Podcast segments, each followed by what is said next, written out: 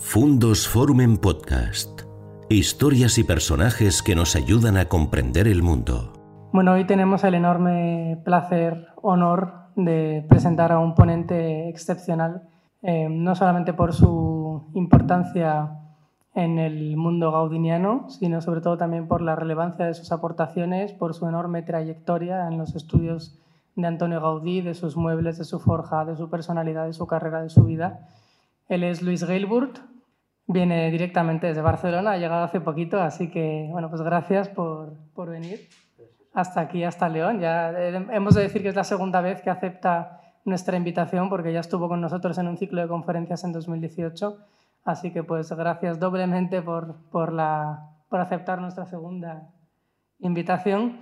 Y bueno, voy a resumir muy brevemente algunos de los hitos de su carrera. Él lleva pues, eh, más de 20 años estudiando Gaudí, eh, prácticamente desde su juventud.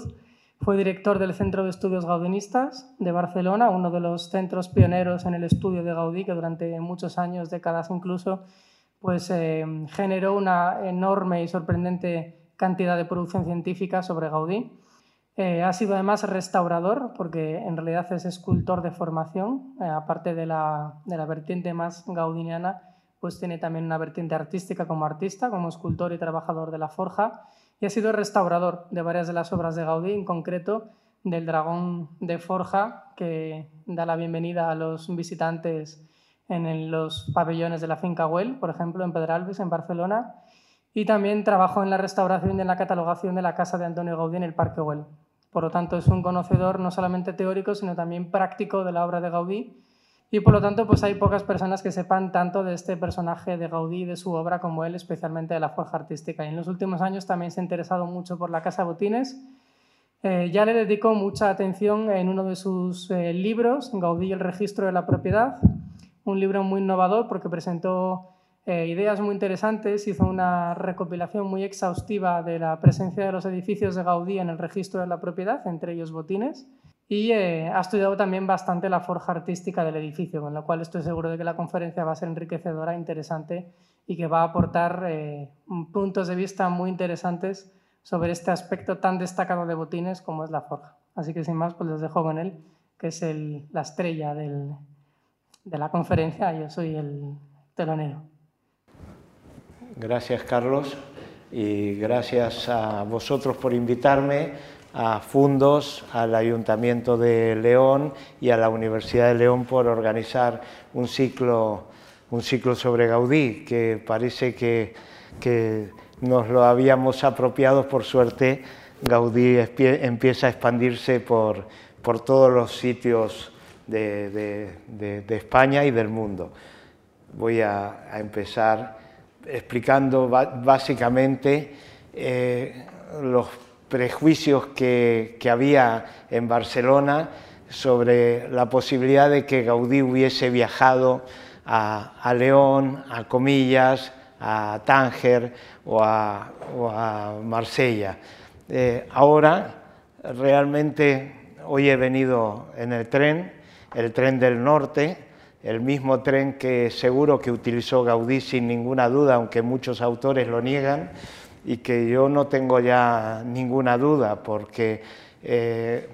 para, en la época de Gaudí viajar en el tren del norte era algo eh, muy común porque se acababa de estrenar esa línea y, bueno, pues es evidente que los caminos de hierro del norte de España eh, tenían una, una difusión eh, probablemente mayor que la que tenemos actualmente hasta con el, ave que, llega hasta justo hasta León. Hoy me enteré que, la vía de ave llega a León y ya no llega a Gijón. Entonces, eh, eh, para mí es muy interesante todos estos viajes porque pasa lo mismo que en Palma de Mallorca. Gaudí viajó durante 14 años a visitar la obra de Palma de Mallorca se hizo muchísimos viajes y no quedaron registrados. Y entonces eh, Barcelona de alguna manera se fue apropiando de, esto, pero que de alguna manera eh, eh, está claro que la inauguración de la Estación del Norte, que es exactamente en los años que Gaudí está trabajando con mucho ímpetu y,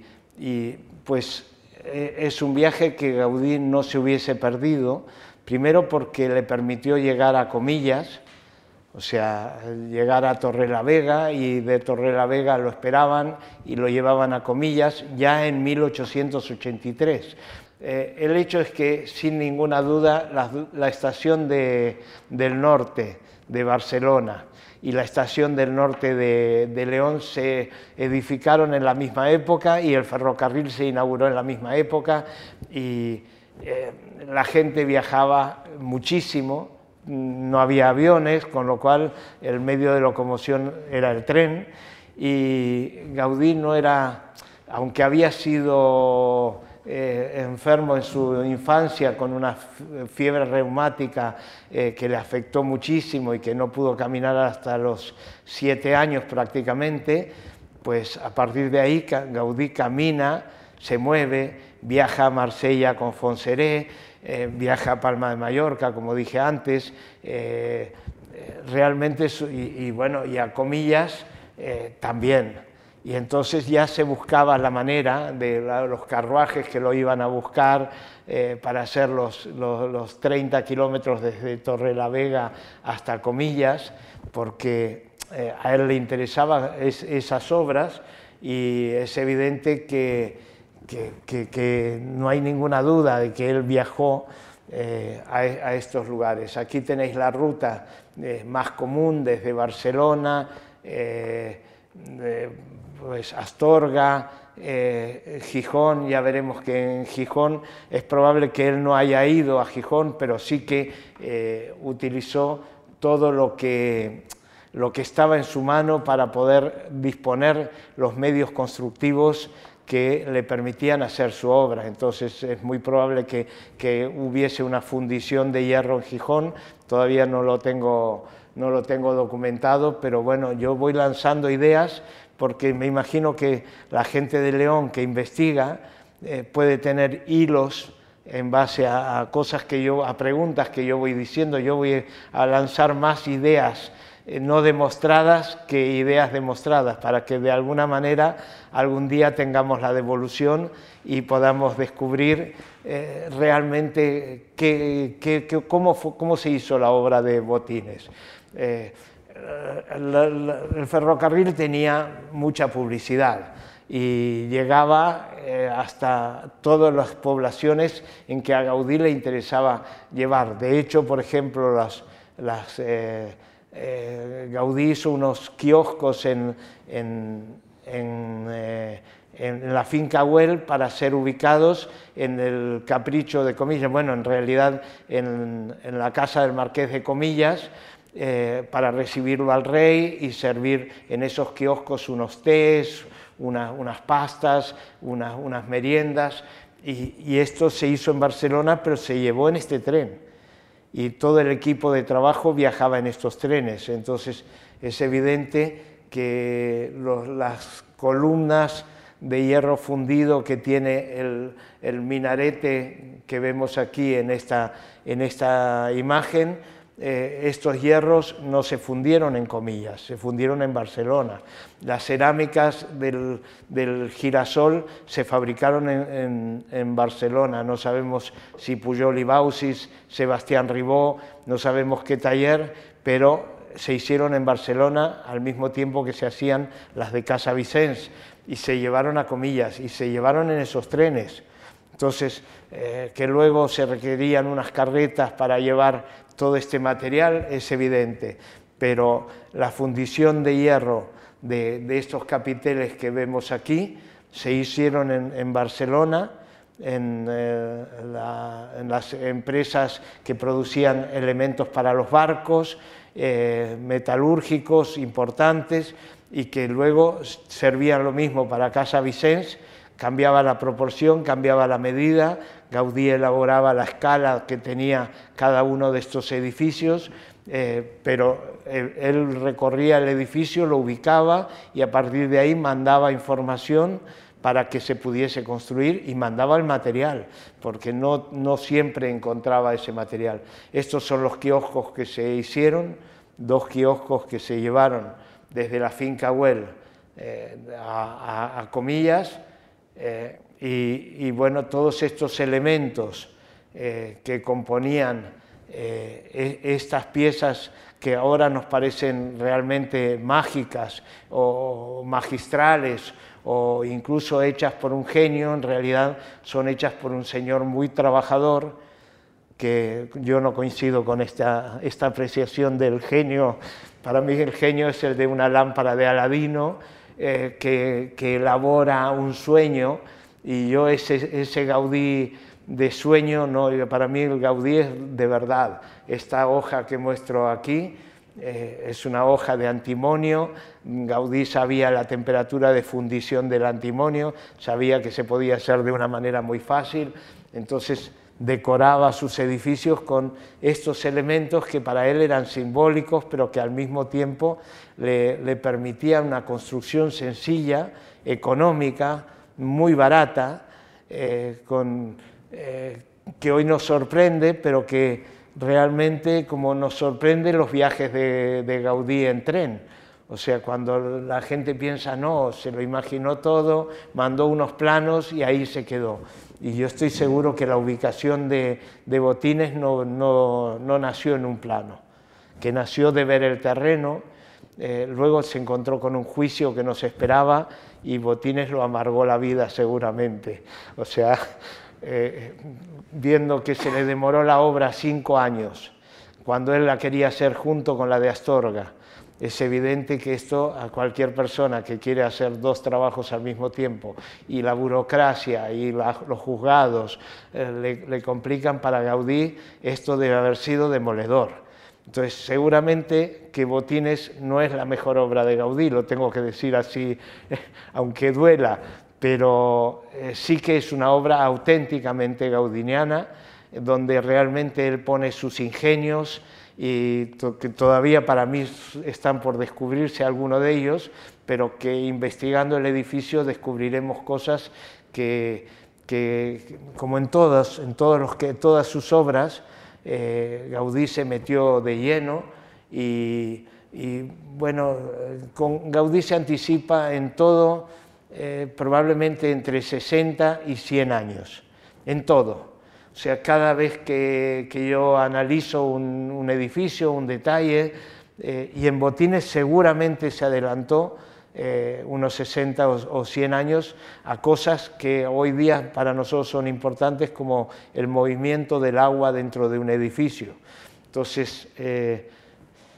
Realmente, si miran esta imagen, aquí nace el modernismo, aquí nace el Art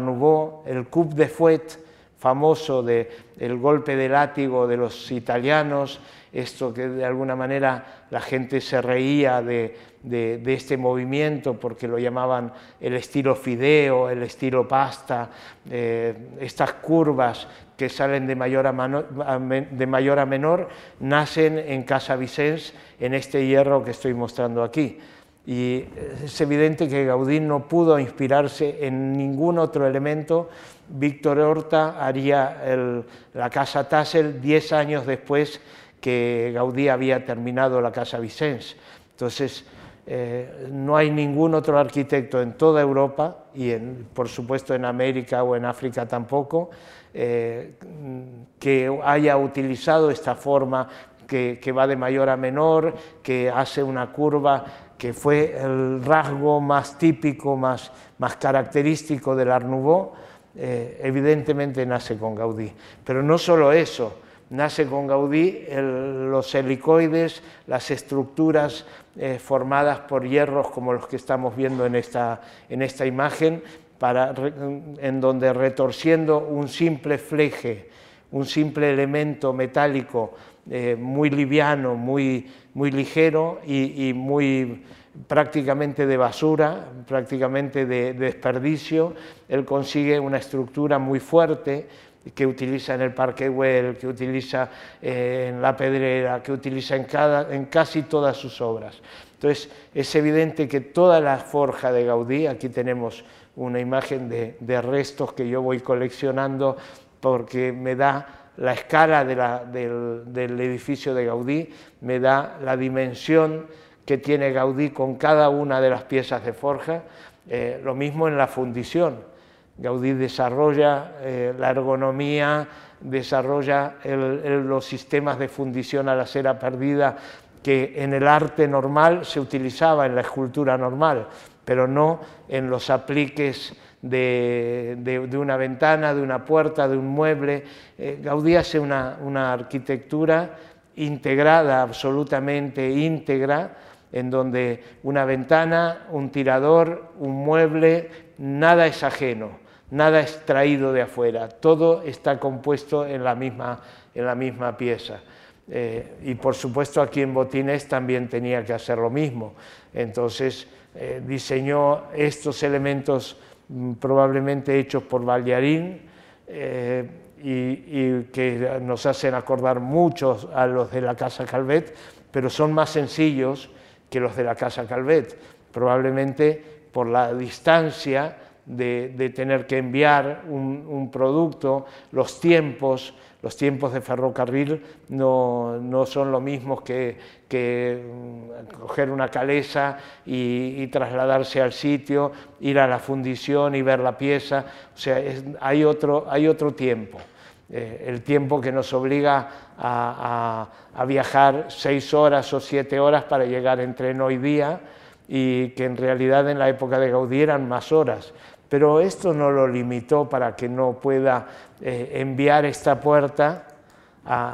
de, Barcelona a León. O sea, él sabía que en León no tendría unos herreros capaces de hacerle esta pieza o no estaría él para dirigirlo. Probablemente había los herreros, pero tenía que estar él muy cerca para poder dirigirlo y entonces se lo encargó a los hermanos Badía, con los cuales él ya tenía confianza, porque también en Barcelona había otros herreros que no tenían la capacidad para hacerle eh,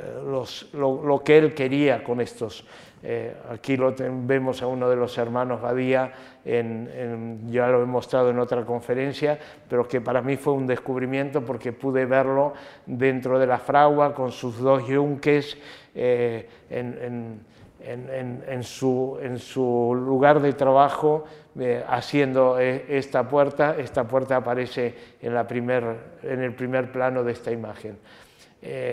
Otra de las empresas que sin ninguna duda fue importantísima para Gaudí fue cuando descubrió esta empresa de Gijón y descubrió que trabajaban con hierro belga. Yo no sabía la importancia eh, hasta que Chimeno eh, le dio la importancia a lo que yo había dicho en la conferencia, y, pero que no, eh, yo lo dije porque lo escribió Piso en un artículo, la idea del hierro belga, y él,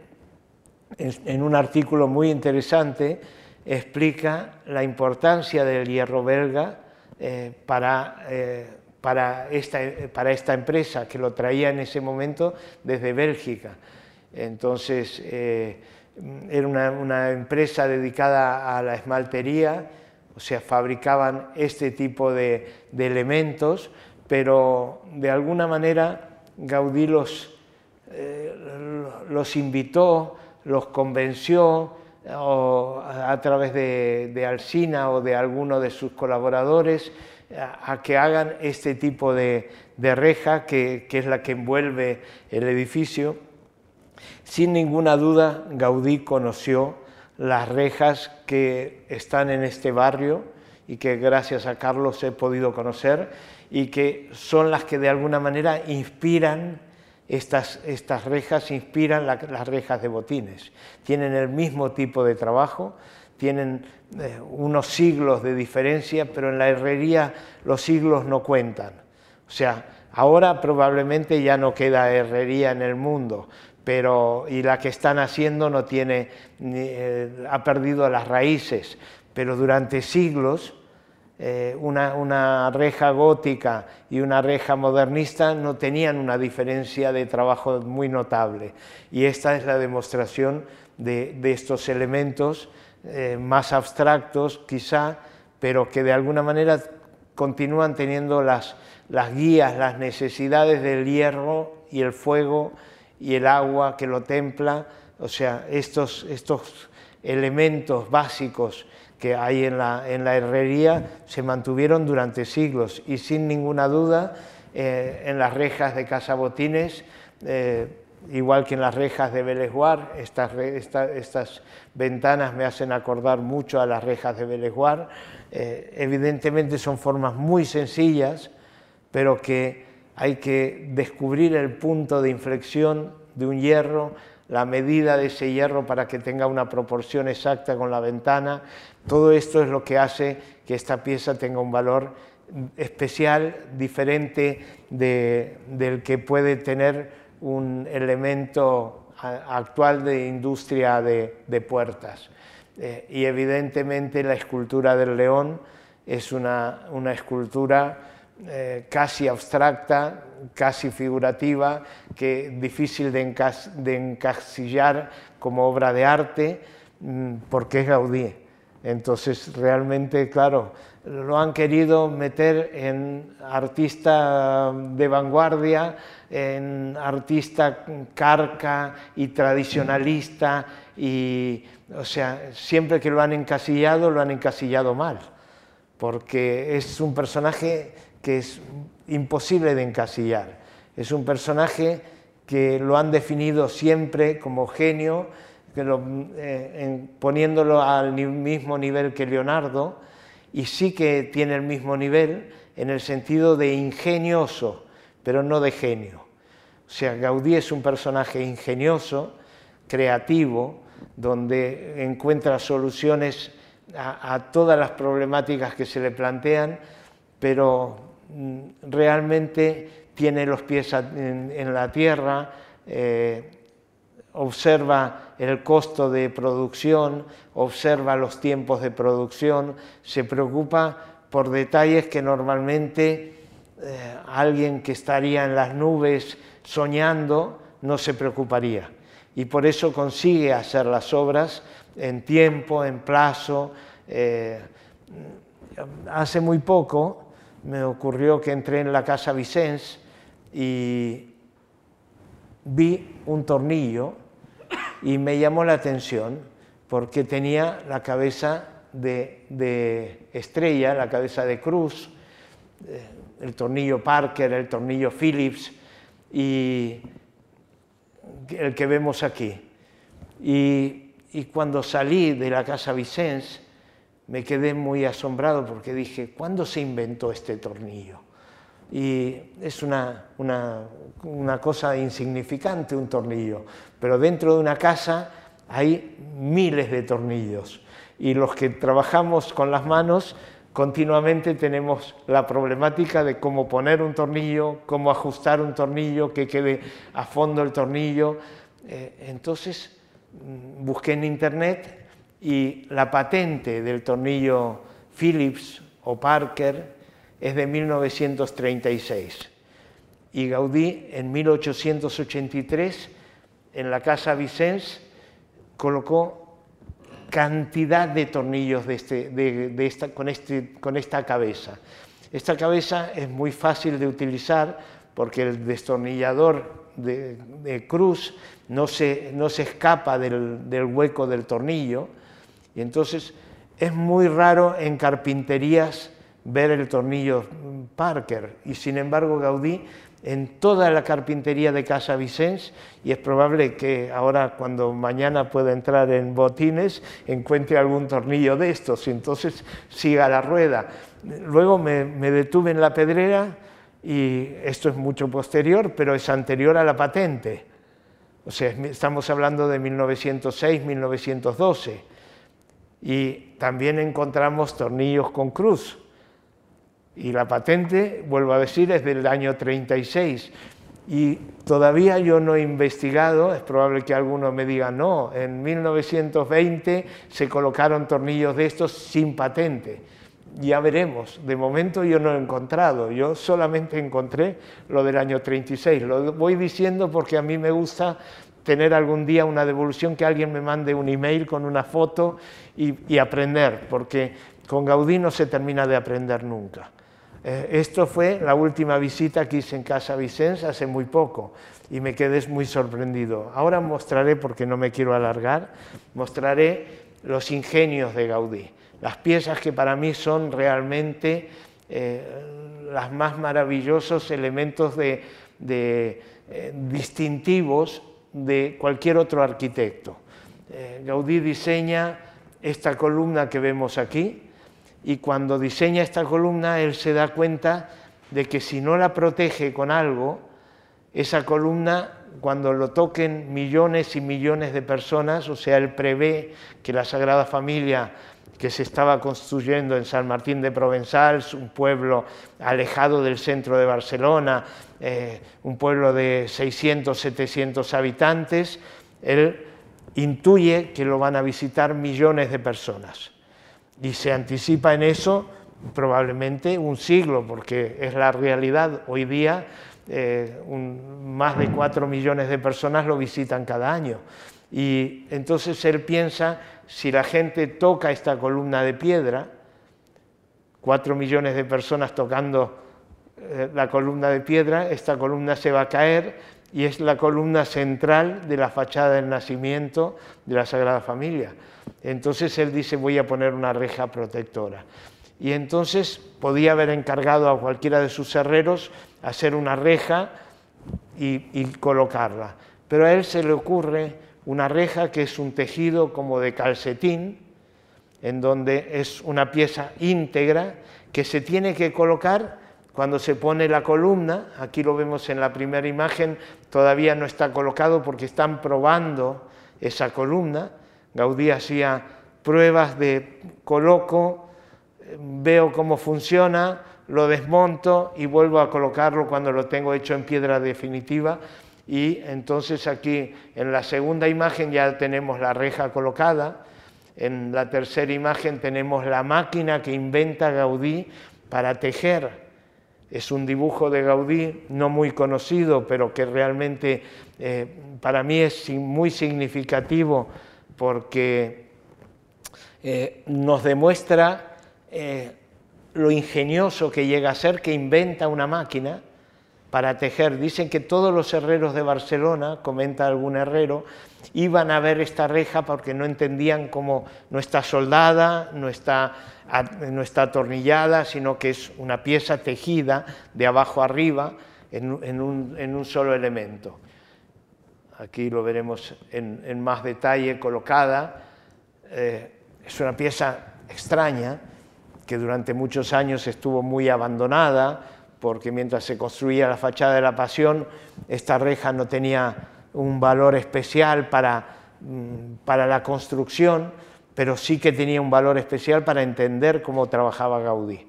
Y para mí es realmente de las piezas de la Sagrada Familia que yo más, más quiero, porque me muestra eh, realmente hasta qué punto él piensa en el tornillo, él piensa en, en lo pequeño. O sea, no solamente hace algo monumental, sino que dentro de ese monumento él está pensando en, la célula, en, la, partícula más pequeñita. Y aquí lo ven mm, probablemente un poco oxidada, eh, descuidada en algunos momentos, ha tenido momentos de gloria y momentos de, abandono, pero aquí vemos eh, estas puntas que se han hecho eh, con un sistema de, forja que se llama recalcado, que es interesantísimo porque lo hacían con soldadura eléctrica. Eh, estamos hablando de 1885-88, ya Gaudí utilizaba soldadura eléctrica cuando todavía la electricidad no estaba en las casas. Eh, la soldadura eléctrica se descubrió eh, la electricidad se descubrió gracias a la soldadura eléctrica, a la fundición por electricidad, por cortocircuito. Y Gaudí lo utiliza en la, puerta del dragón, utiliza el sistema de, soldadura por,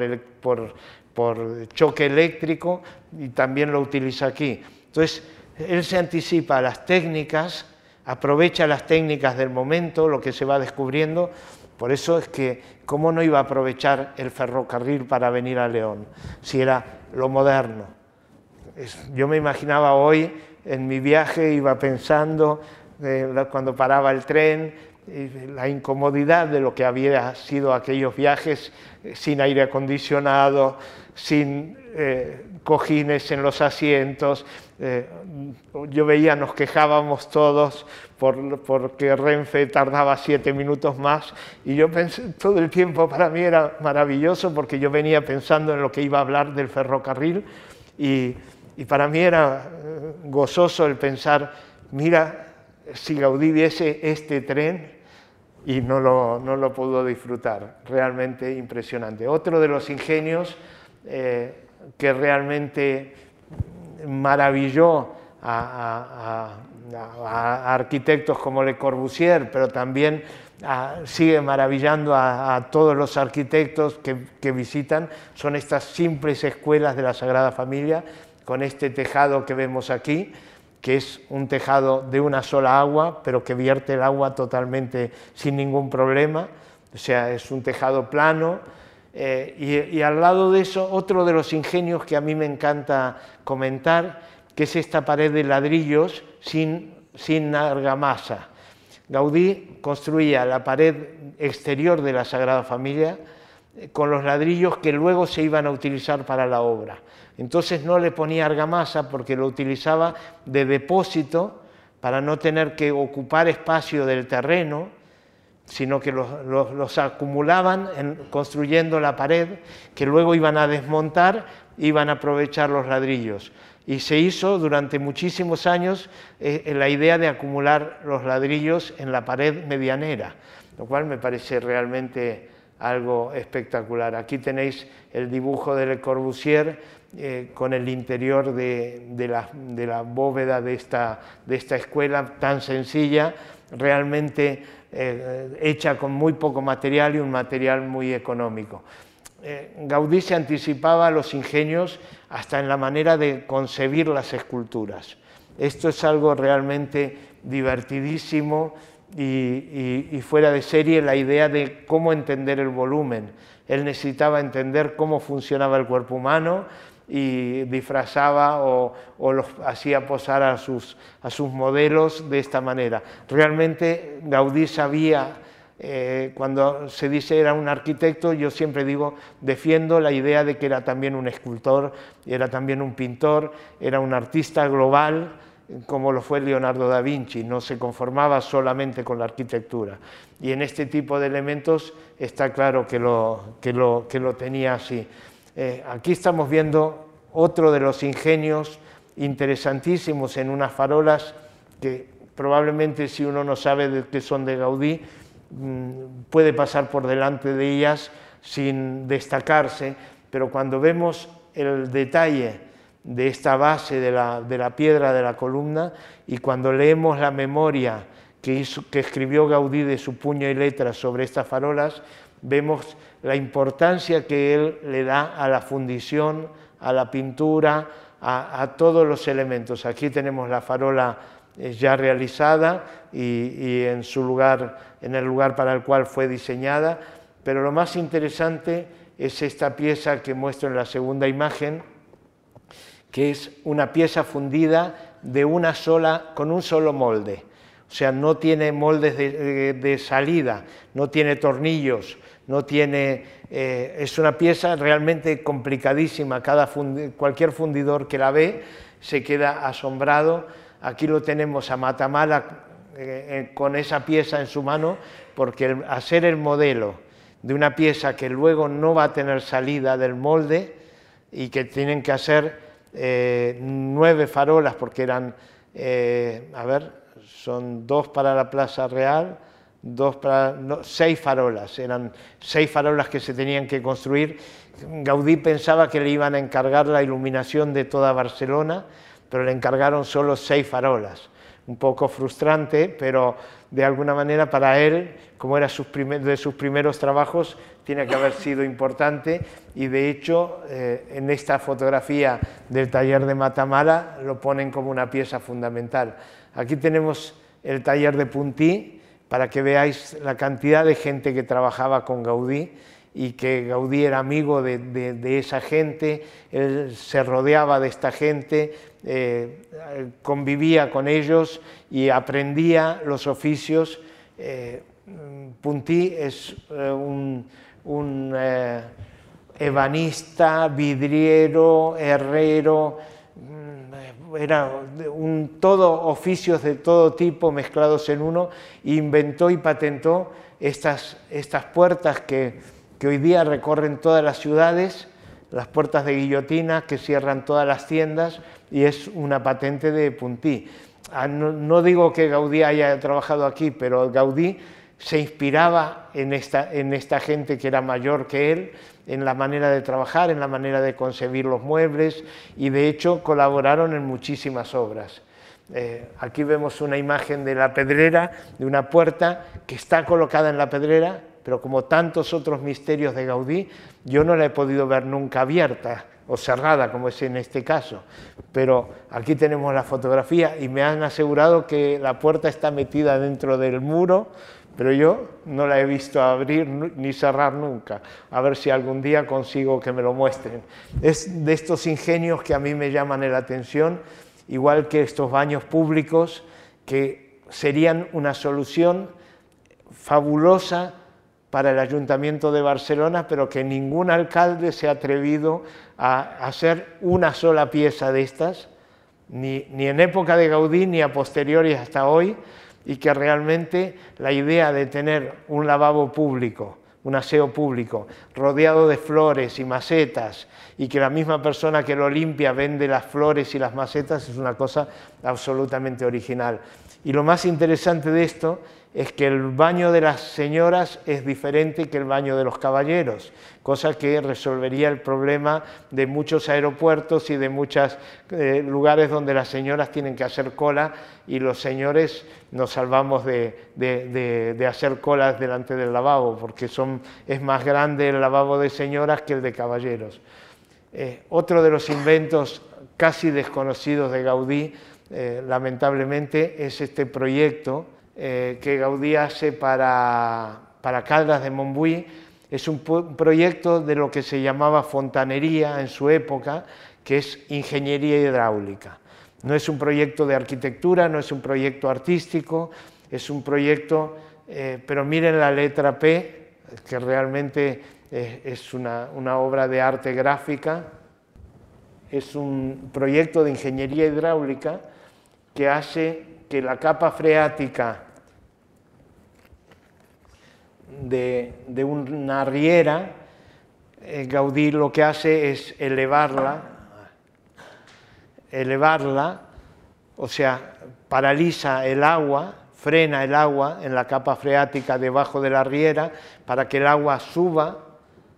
eh, mm, vuelva al caudal de la riera y vuelve a bajar, con lo cual realmente está ganándole tiempo eh, y está ganando mm, al tema de la sequía, de la misma manera que en el Parque Güell hace esta cisterna para aprovechar el agua de lluvia. En Barcelona llueve poquísimo, nosotros tenemos un problema de, de falta de agua continua y realmente Gaudí prevé en el Parque Güell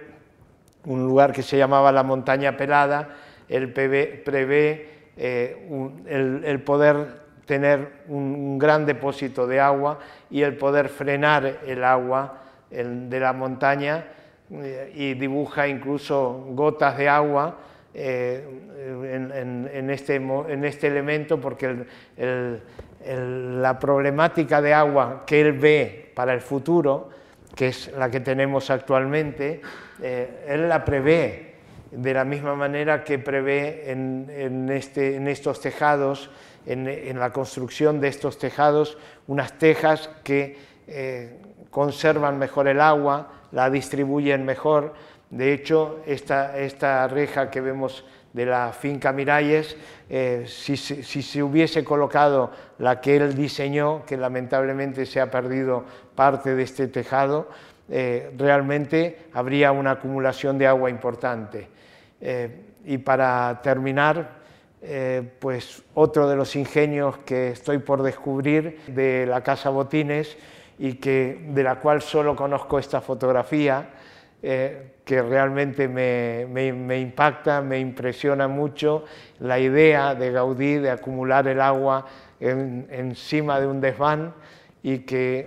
todavía no puedo entender cómo funciona, espero mañana darme el lujo de, de poder algún día volverlo a explicar. Muchas gracias.